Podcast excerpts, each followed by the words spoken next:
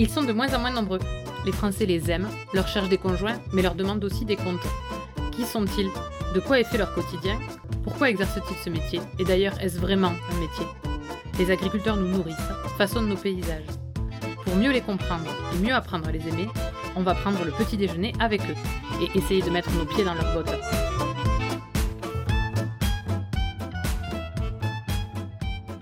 Laure est sérieuse, comme le nom de son hameau et comme le temps qu'elle a pris pour réfléchir à son avenir professionnel. Après un bac plus 5 en bio-ingénierie, elle a dû aller au bout du monde pour se conforter dans son choix d'être agricultrice. Si l'entente avec son père n'a pas tout de suite coulé de source, elle est désormais une chef d'entreprise agricole, heureuse, en perpétuel apprentissage et qui a trouvé ses marques au milieu de ses brebis. Quand on écoute Laure, on comprend qu'elle est avant tout une éleveuse et que ce qui l'attire le plus dans ce métier, c'est sa relation avec ses animaux. Quoi de plus beau qu'un coucher de soleil sur un petit chemin du Lévézou avec des brebis? L'isolement de sa région, qui l'effrayait quand elle était une jeune adulte, elle commence à l'apprivoiser aujourd'hui pour apprendre à en tirer les petits bonheurs du quotidien. Un matin de décembre, autour d'une tarte aux pommes faite maison, nous avons parlé analyse des fourrages, tracteurs et certitude. Allez, on essaie ses bottes?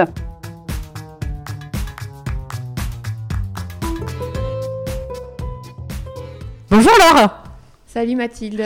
Comment tu vas? Je vais très bien, merci. Je te remercie de m'accueillir pour ton petit déjeuner. Je suis ravie d'être là. Est-ce que déjà tu peux nous dire qui tu es? Je m'appelle euh, Laure, j'ai 32 ans. Je suis agricultrice et j'habite euh, sur la commune d'Arvieux, à une trentaine de kilomètres euh, de Rodez, perdue sur le Lévezou. et donc je suis agricultrice en ovin-lait, en brebis laitière. Tu dirais que tu es quelle agricultrice? Euh, quelle agricultrice Je dirais euh, une agricultrice euh, curieuse, rigoureuse et, et motivée. Comment elles sont tes bottes? J'en porte euh, très souvent. Elles tiennent chaud parce que je suis très frileuse. Il y a un petit rembourrage. De la néoprène? Exactement, Mhm. rouge. Elles ont une lanière sur le côté, parce que bon, je suis grande, tu vois, et il faut bien qu'elles me tiennent. Voilà, enfin, il faut qu'elles soient bien chaudes. Quoi. Et je suis bien dans mes bottes, oui. D'accord. On va repartir du commencement? Elle ressemblait à quoi Laure quand elle était enfant Laure, quand elle était enfant, elle était euh, comme maintenant. C'est-à-dire Elle savait pas qu'elle allait devenir agricultrice, ça c'était sûr. Ok.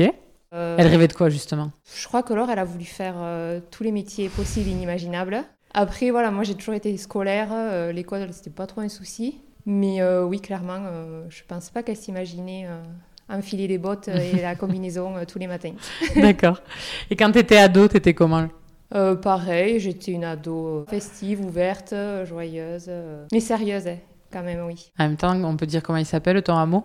Et oui, j'habite un lieu dit qui s'appelle Sérieux. donc, euh, j'ai toujours eu dans mes bulletins scolaires euh, élève sérieuse, élève sérieuse, oui. D'accord. Et ado, tu rêvais de quoi? C'était quoi quand même le métier vers lequel, euh, enfin, ou la, la branche vers laquelle tu te destinais? Tout me plaisait. Non, j'avais, j'avais pas de métier précis. Et du coup, t'as fait un bac quoi?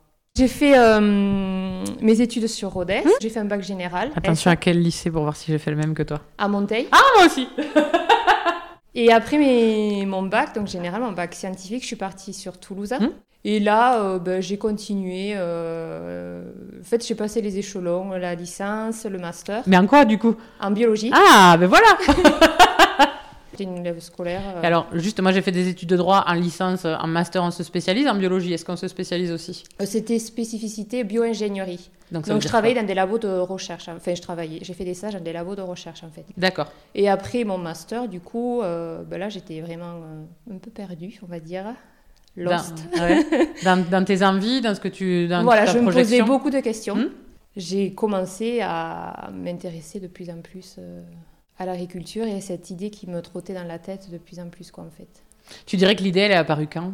Alors en fait, l'idée, elle est apparue euh, au, au fil des années. Il faut savoir que pendant mes vacances scolaires, surtout les vacances d'été, j'ai travaillé dans une entreprise qui s'appelle Unotech Ovitest. Mhm. Et du coup, euh, j'aidais en fait les inséminations pour les, les, les- les brebis. Et donc, on voyageait, enfin on voyageait, on naviguait dans plusieurs exploitations laitières.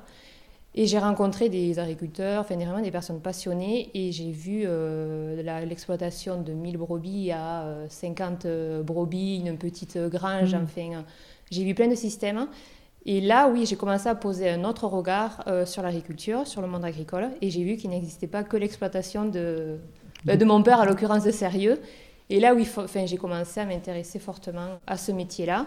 Ouais. Même si j'avais baigné depuis toute petite dans ce milieu, jamais je pensais euh, reprendre l'exploitation ou en faire euh, mon métier en fait. Finalement, il a fallu que tu ailles voir ailleurs pour te rendre compte que ça pouvait être un métier que tu pouvais faire chez toi. Voilà, en fait, oui, exactement. En fait, c'est aussi un cheminement qui a été, pour ma part, dans mon cas, long. Mhm. Mais euh, je pense qu'entre euh, aller aider le week-end ou euh, entendre mon père arriver à la maison et dire Viens m'arrêter les brebis ou prendre un bâton et aller l'aider et en faire son métier, en fait, il y a vraiment euh, une différence.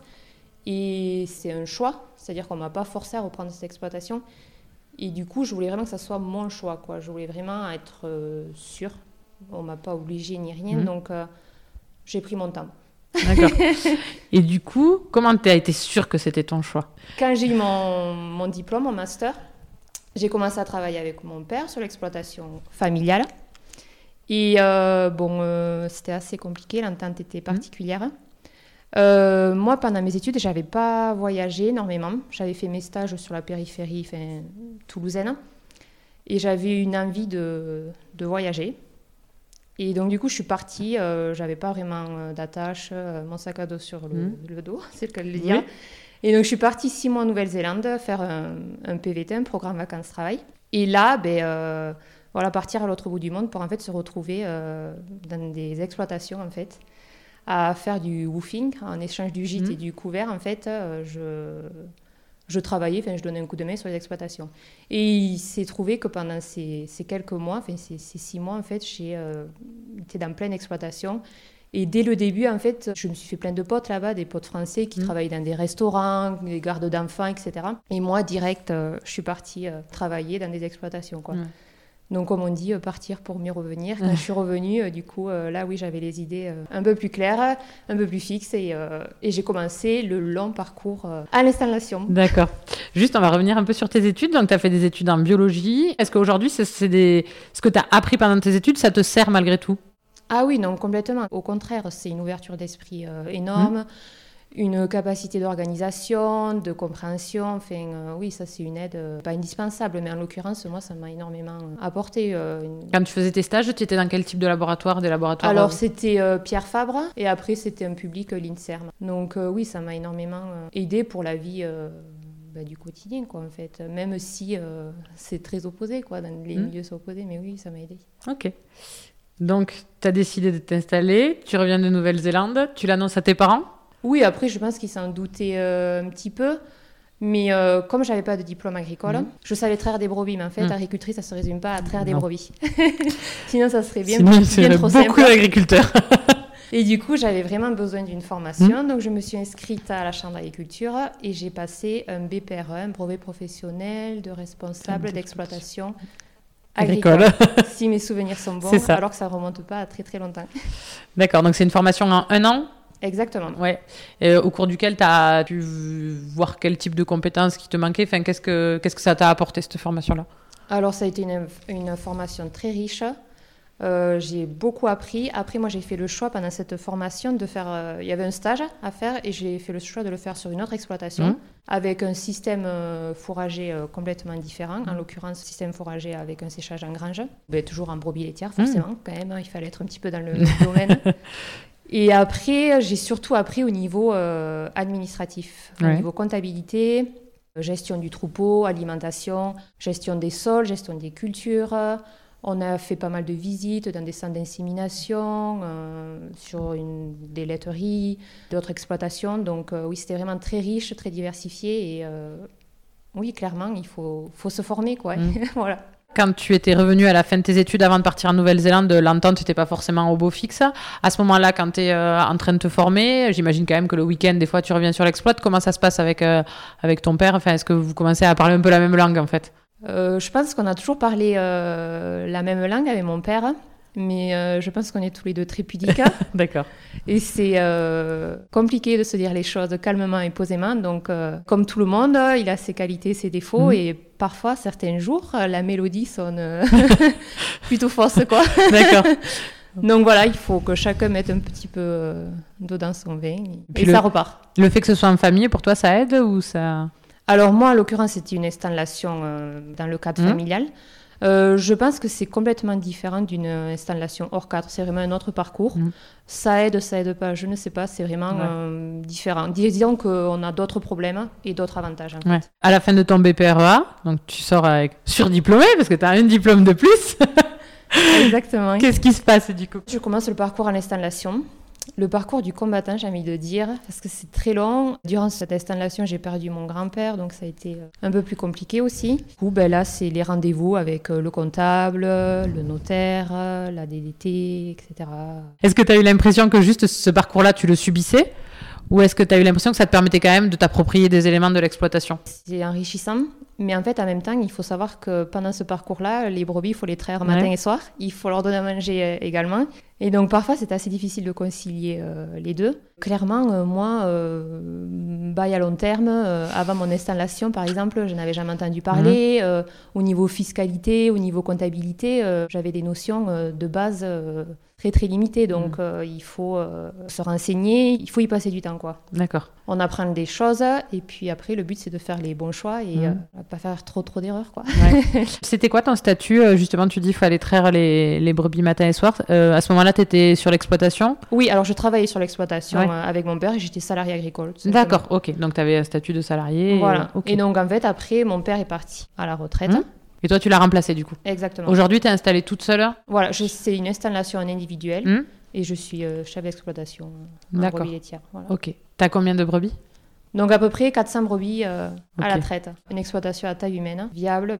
Après moi j'ai repris une exploitation qui était euh, saine, viable, mais c'est un outil de production.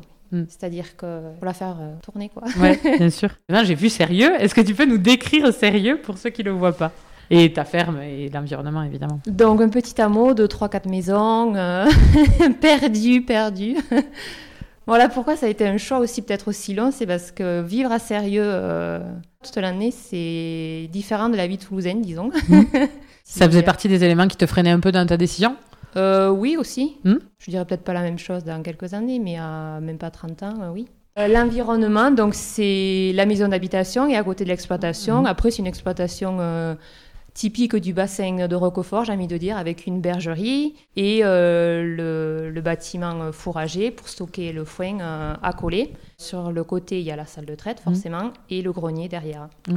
Et autour, il y a à peu près euh, une quarantaine d'hectares pour euh, permettre la pâture des brebis. Et le paysage autour, ça ressemble à quoi? Alors, c'est un paysage, disons, vallonné, enneigé l'hiver, avec beaucoup, beaucoup de brouillard, hein, parce que voilà, nous, on a des vacanciers qui viennent euh, ben, sur l'exploitation euh, l'été. Euh, J'ai envie de leur dire, là, voilà, vous voyez le bon côté des choses, quoi. L'hiver, euh, c'est pas pareil, quoi. C'est presque, il faut y être né pour, pour y vivre, quoi, en fait. D'accord. Bah, il faut prendre la voiture pour tout, quoi. Mais euh, quand je vais chercher euh, mes brebis euh, le soir au soleil couchant, l'été, voilà, j'ai un petit chemin à proximité des portails de la bergerie. et voilà, que je vais chercher mes brebis au champ, que je les rentre avec mon chien devant et que je les appelle. Bah, pour rien au monde, j'irai habiter ailleurs, quoi, en fait. Donc, euh, ça a ses avantages et ses inconvénients. Oui, comme partout. Est-ce que tes copines de Toulouse, elles viennent à sérieux? Alors, euh, justement, ça tombe bien. J'ai été opérée là de juste avant la période critique euh, de l'agnellage. J'ai euh, j'ai été opérée l'appendicite. Et justement, j'ai une copine de Toulouse qui est venue euh, m'aider à. Alors, nous, on appelle ça médailler, en fait, Mhm. c'est-à-dire identifier les agneaux Mhm. pour pouvoir les vendre par la suite. Et donc, euh, ben, elle s'est retrouvée du jour au lendemain à médailler plus de euh, 400 agneaux. Alors qu'elle n'avait jamais mis les pieds dans une bergerie. Donc, Ah Le choc peut être. Euh, le choc peut être rude, mais comme quoi tout est, tout est possible avec euh, un peu, beaucoup même de volonté. Et, euh, oui, pour le coup, ben, je la remercie. Donc merci beaucoup. Tu l'as dit, ta ferme, elle est typique du bassin de Roquefort. Ça veut dire que toi, tu produis du lait pour Roquefort? Exactement. Donc euh, l'intégralité de la production est collectée euh, pour la fabrication euh, du Roquefort. Mm. Donc ça part euh, chez un industriel. Il faut savoir qu'il y en a sept là sur le bassin. Et du coup, moi, je fais pas de transformation. euh, Ton lait, la il est collecté. euh, Voilà, tous les matins, j'ai le laitier qui vient euh, collecter le lait. euh. Dans ton choix, en tout cas, est-ce que ça a été un élément de produire pour un produit sous label, sous signe officiel de qualité? Est-ce que ça avait un sens? Oui, forcément, c'est une fierté quand à l'autre bout du monde, à Nouvelle-Zélande, on vous offre un morceau de, de roquefort à, à manger euh, et en plus euh, du papillon en l'occurrence. oui, forcément, c'est euh, c'est une fierté. Après, ben, ça fait pas tout, quoi, clairement. Euh, en plus de la fierté, ben, il faut que ça soit aussi. c'est mon métier, donc dit Mhm. métier dit salaire derrière, donc Bien il sûr. faut aussi en vivre afin de contribuer à l'élaboration d'un produit aussi noble que le roquefort. oui, c'est sûr que c'est une fierté. Elles sont comment tes brebis? Alors mes brebis, elles sont euh, dociles, elles sont habituées à avoir du monde. Il y a toujours des petites, excep- des, des petites exceptions dans le troupeau. euh, donc il y a Josie, il y a Wessin, il y a Triplex. Elles ont des noms? Quelques-unes, hein, pas les D'accord. 400. Mais euh, disons qu'à la traite, euh, c'est toujours les mêmes les premières, c'est toujours les mêmes les dernières, c'est toujours les mêmes qui veulent pas venir, c'est toujours les mêmes qui donnent les- des coups de patte. Enfin bon, voilà. Alors, c'est laquelle la plus sympa, c'est laquelle la plus pénible? Euh, ben, la plus sympa, c'est Josie, mais c'est pas avec elle que je vais faire fortune, vu qu'elle fait pas beaucoup de lait. les moins sympas, on, dit- on va dire que c'est les, les Antonesses, les premières brebis qui ont mis bas, en fait. C'est tout nouveau pour eux. c'est Les premières première- fois qu'elles passent à la traite, tu Voilà, c'est leur première la- lactation, donc forcément, c'est un petit peu compliqué, quoi. Les débuts euh, sont un peu musclés. On y arrive. Rapidement, est-ce que tu peux nous décrire un peu euh, comment s'articule une année pour toi en termes de travail? Alors, hum, je dirais que sur l'exploitation, il y a deux parties. Il y a la partie euh, ben, conduite du troupeau. Mhm. Donc là, les brebis, ben, elles mangent tous les jours. Et la traite, elle, se- elle s'effectue à peu près huit mois dans l'année. Donc de fin octobre, début novembre à fin juin. Ça veut dire que l'été, tu traites pas? Les traits, je ne traite pas. D'accord. Et ensuite, euh, s'effectuent les- en parallèle les travaux des champs. Mhm. Il y a les semis, par exemple, de céréales le- l'automne et la période la plus critique qui est euh, la période des foins, donc qui commence de mai-juin euh, jusqu'à tout l'été en fait. D'accord. Donc ça, c'est sur la partie culturelle. Et après, comme je l'ai dit précédemment, l'agnelage en octobre avec les mises bas des, des brebis. Ok. Tu, donc, euh, dans tes études, tu nous as dit que tu as appris pas mal euh, d'éléments euh, réglementaires, la conduite du troupeau, l'alimentation, tout ça. Pour toute la partie mécanisation, conduite du tracteur, parce que moi, ça me semble insurmontable. comment tu comment as appris?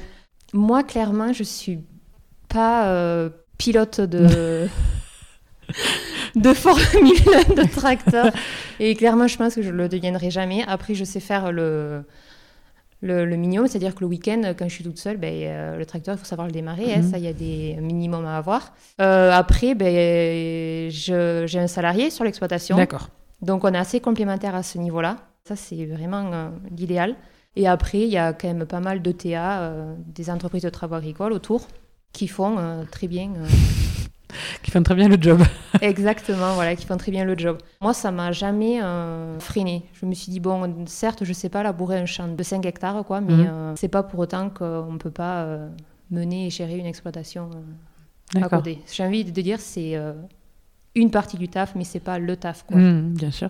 Surtout Voilà. que, enfin, moi, je regarde par la fenêtre, je vois les, les, champs- les prés, ils sont quand même très pentus.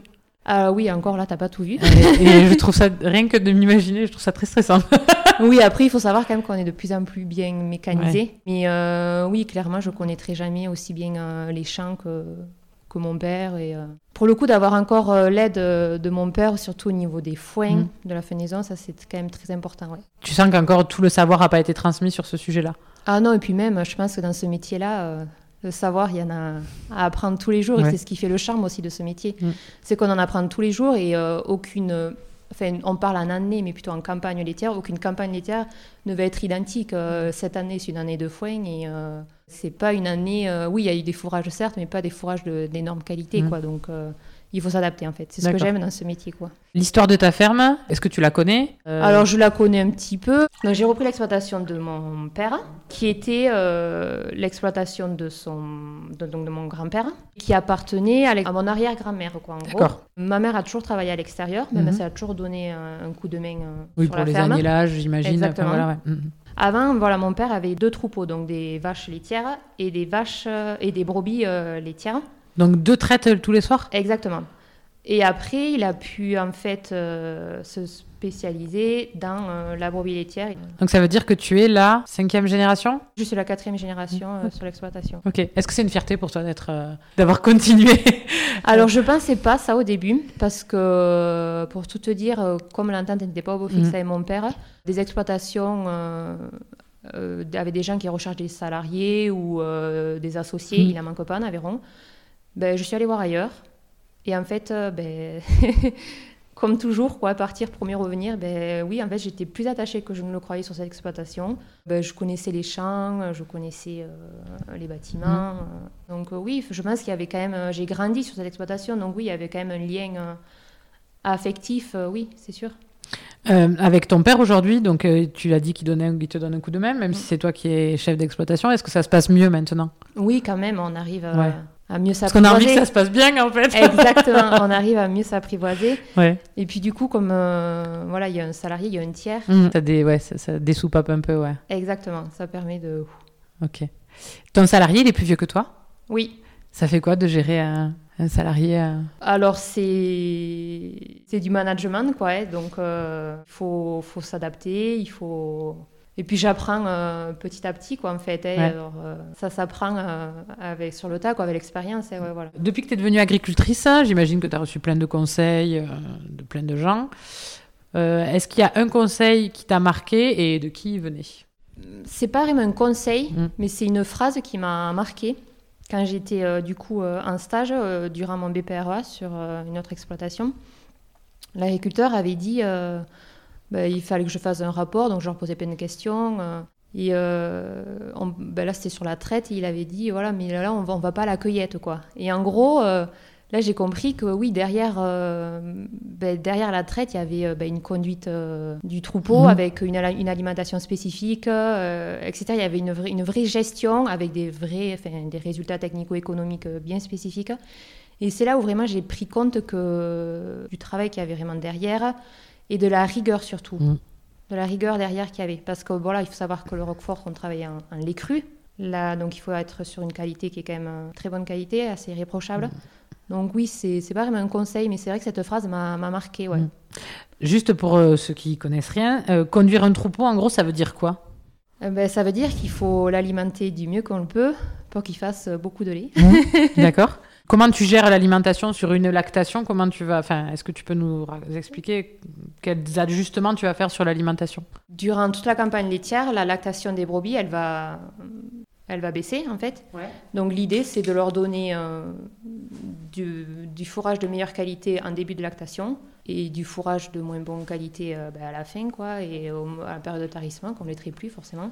Et du coup, il faut ajuster euh, cette, cette alimentation euh, au quotidien avec euh, des rations, en fait, on complémente avec des rations. Et en fonction de la qualité des fourrages, on, on adapte un petit peu, euh, et surtout en fonction euh, ben, des stocks, quoi. A La qualité des fourrages, tu, ça veut dire c'est en fonction des variétés ou c'est des analyses que vous faites sur les fourrages? En fait, tous les fourrages sont euh, analysés. Et donc, on arrive à, à calculer, à avoir une donnée sur la matière azotée, par exemple. Ça sert à quoi la matière azotée? En gros, la matière azotée, c'est pour qu'elle fasse euh, du lait, quoi. Et après, euh, l'énergie, donc tout ce qui va être la, la céréale, c'est pour qu'elle soit en état euh, corporel. Donc, une brebis en bon état aura plus de chances de faire du lait qu'une brebis toute maigre. Donc ça veut dire que toi, tu fais analyser tes fourrages tous Voilà. les ans. Voilà, en- avant la- le début de la campagne laitière, en fait. À partir de ces données-là, j'arrive à adapter une ration de traite. En fait, les fourrages, pour, enfin, c'est le foin. Exactement.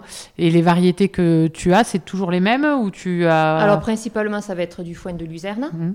Hum, C'est très riche en, en protéines. Après, il va y avoir euh, de la pâture avec des, des mélanges, Mhm. quoi. Donc là, ça va être euh, mélange de riz gras, mélange avec euh, de la trèfle, etc. Et après, on a aussi du dactyle. euh, D'accord. mais principalement, oui, c'est du foin de, de luzerne, ouais. Ok. Et donc en fonction de quel moment ils sont dans la lactation, tu vas adapter leur menu en fait. Exactement, c'est euh, à la carte. Ok. D'accord. Oh, c'est intéressant. Est-ce que tu peux me citer une chose sans laquelle tu peux pas vivre? C'est triste à dire, mais je pense que ben, le téléphone portable de nos jours, euh, Mhm. que ça soit pour le pro ou ouais, pour le perso, ben, euh, ouais. Alors pourtant, je le fais pas suivre à la bergerie ni en salle de traite, hein. mais ouais, le portable, Est-ce que tu mets la musique en salle de traite? plutôt à la, à la fin, là, qu'on passe le balai et quand je fais le, au niveau du lavage de la machine, ouais, mon moment de décompression. Et est-ce- que tu parles aux brebis? Ah oui, non, mais moi, euh, complètement, oui, oui. Bon, elles me répondent pas encore, mais... C'est euh, un problème. ça. Oui, oui, je leur parle même quand il y a des moments de coup de mou, quoi, Mm. comme euh, propre à chacun. Ah oui, oui, moi je vais voir mes petites euh, chouchoutes, mes petites préférées, je leur... Et je pense que les brebis, oui, le, enfin, elles le ressentent. elles- De toute façon, un, un troupeau, il est souvent à l'image de l'agriculteur. Les brebis, elles vont pas bouger, quoi. Elles vont pas se terrer au fin fond d'une aire, quoi. Elles sont habituées à avoir du monde. Euh, c'est quoi une bonne journée pour toi? C'est une journée euh, sans panne. J'ai- Alors moi, c'est euh, une petite euh, phrase, c'est à chaque jour sa peine. Moi, c'est chaque jour sa panne. Il y a des périodes qui sont très compliquées. Non, une bonne journée, c'est quand euh, tout s'est à peu près euh, bien passé et tout ce que j'avais prévu, surtout, j'ai pu euh, le réaliser, quoi, ouais. Qu'il n'y a pas eu de soucis, que ce soit au niveau ben, d'un tracteur ou, ou un problème sur le troupeau ou une panne, quoi, ouais. Mhm. Est-ce que tu peux me citer le dernier film que tu as aimé? La dernière fois, la télé, c'était sur Queen, Bohemian Rhapsody. La dernière recherche Google que tu as faite C'est La mélancolie des baleines, un livre de Philippe euh, Gérin. Mm. Euh, Je lis pas mal et à la maison du livre, en fait, ils ont fait une sorte de calendrier de l'avant en proposant chaque jour euh, un livre différent. D'accord. Donc, ceux qui me plaisent, euh, voilà. Tu Je les regardes. regarde plus en détail le résumé. Le dernier morceau de musique que tu as fredonné Alors, en ce moment, c'est euh, Juliette Armanet, c'est euh, le dernier jour du disco. Et la dernière chose que tu as acheté pour ton métier C'est un peu cocasse, mais c'est des, euh, des sortes de chaussons que je mets dans les bottes, en fait, tellement que j'ai froid aux pieds. D'accord. Euh, si je vais voir tes amis et que je leur demande de me parler de toi, ils vont me dire quoi à ton avis? Ben, J'espère qu'ils vont dire que c'est une chouette euh, pote, chouette copine. Ils vont me dire euh, Ouais, elle est déterminée, cette fille. Ouais, je pense qu'ils diront ça. Tout à l'heure, tu nous as dit que Laure, quand elle était petite, elle s'imaginait pas agricultrice. Si tu pouvais lui parler aujourd'hui, tu lui dirais quoi? Ben, je lui dirais que euh, Laure, elle a choisi un métier qui lui, qui lui plaît. Et pour le coup, ça, mes parents, ils nous ont toujours dit euh, J'ai un frère et une sœur. Ils nous ont toujours dit Faites ce que vous voulez, mais surtout faites un métier euh, qui vous plaise, quoi, tout Mhm. simplement. Donc euh, là, je pense que c'est. Ton frère et ta sœur, ça les intéressait pas de reprendre la ferme? Alors, ça, c'est. euh, La question à 1000 euros. Ça, c'est marrant parce que c'est euh, souvent pendant mon parcours agricole, on m'a souvent demandé Mais ton père, il a pas eu de fils? Ou euh, t'as pas de frère C'est fou. Donc, euh, j'espère que dans euh, 10 ans, tu n'auras plus besoin de poser ce genre de questions à une agricultrice. Non, mais là, je pose aussi pour la sœur, hein, parce que pour moi, c'est tout à fait normal. Ouais, ouais, que tu voilà, que les, les mentalités auront évolué. Mon frère et ma soeur, on a toujours baigné euh, là-dedans.